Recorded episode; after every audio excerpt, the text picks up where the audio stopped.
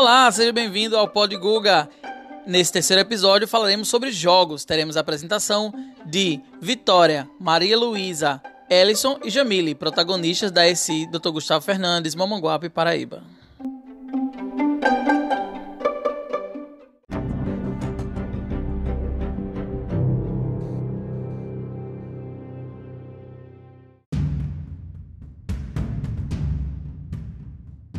Olá, me chamo Vitória e sou do nono ano.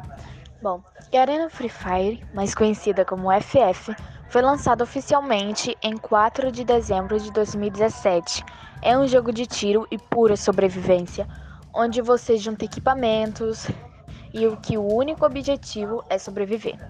Cada jogo dura cerca de 10 minutos, colocando você em uma ilha remota onde enfrenta 50 jogadores, todos buscando por sobrevivência. Com Free Fire você pode aprender estratégias, o que leva a ser um jogo muito mais interessante, né? O jogo desenvolve seus reflexos, uma maior noção de espaço e território e raciocínio lógico, além de conhecer palavras em inglês e ter a oportunidade de interagir com as pessoas de culturas diferentes.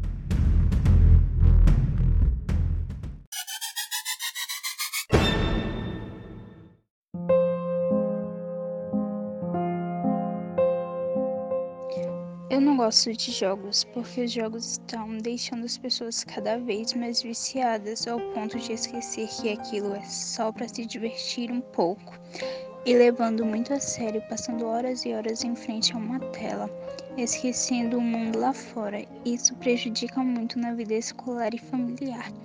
Acaba gerando desinteresse nos estudos, brigas na família por estarem usando por muito tempo o celular e também podem gerar comportamentos agressivos por a maioria estarem relacionados ao crime.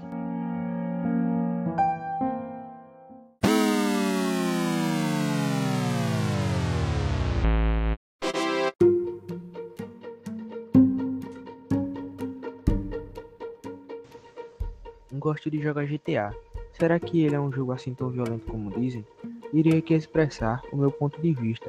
Sobre a violência, o jogo tem violência sim, mas que diferente da maioria dos outros jogos, a narrativa de GTA traz o jogador para o papel de anti-herói. Isso é feito em filmes e séries o tempo todo, então não podemos julgar um jogo onde existem vários filmes e séries com cenas bem piores. O que mais causa polêmica em GTA é o que diferencia um filme de um jogo. No filme, estamos passivos assistindo ao que acontece, enquanto que no jogo podemos tomar controle das nossas ações. Você pode passar o jogo inteiro sem assaltar ninguém, ou pode assaltar todo mundo que vê pela frente. Mas isso é apenas um jogo. Meus pais sempre têm diálogos comigo, e isso sempre foi mais um indicado para conduzir boas práticas. Eles sempre delimitaram a quantidade de horas que serão destinadas ao jogo, pois eles entendem que os jogos em si é mais uma forma de diversão, entre tantas outras que estão à disposição de crianças e adolescentes.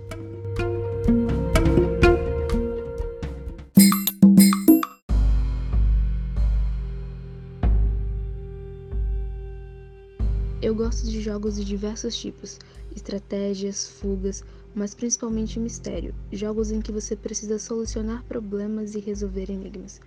Um exemplo é Simulacra. Não é um jogo tão conhecido, mas é muito bom.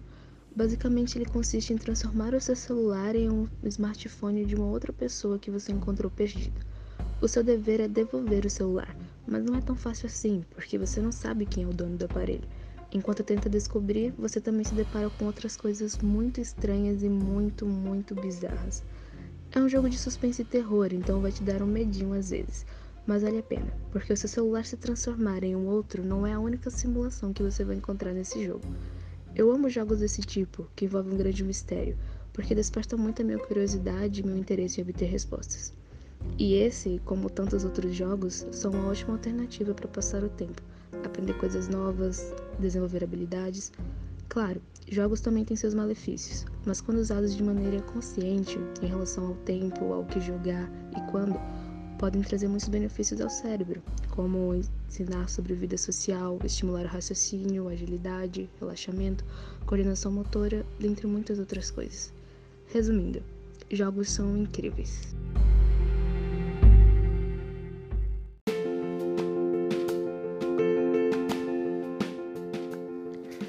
E aí, o que, é que você achou do episódio? Semana que vem tem mais, na próxima sexta, aqui no Pod Guga.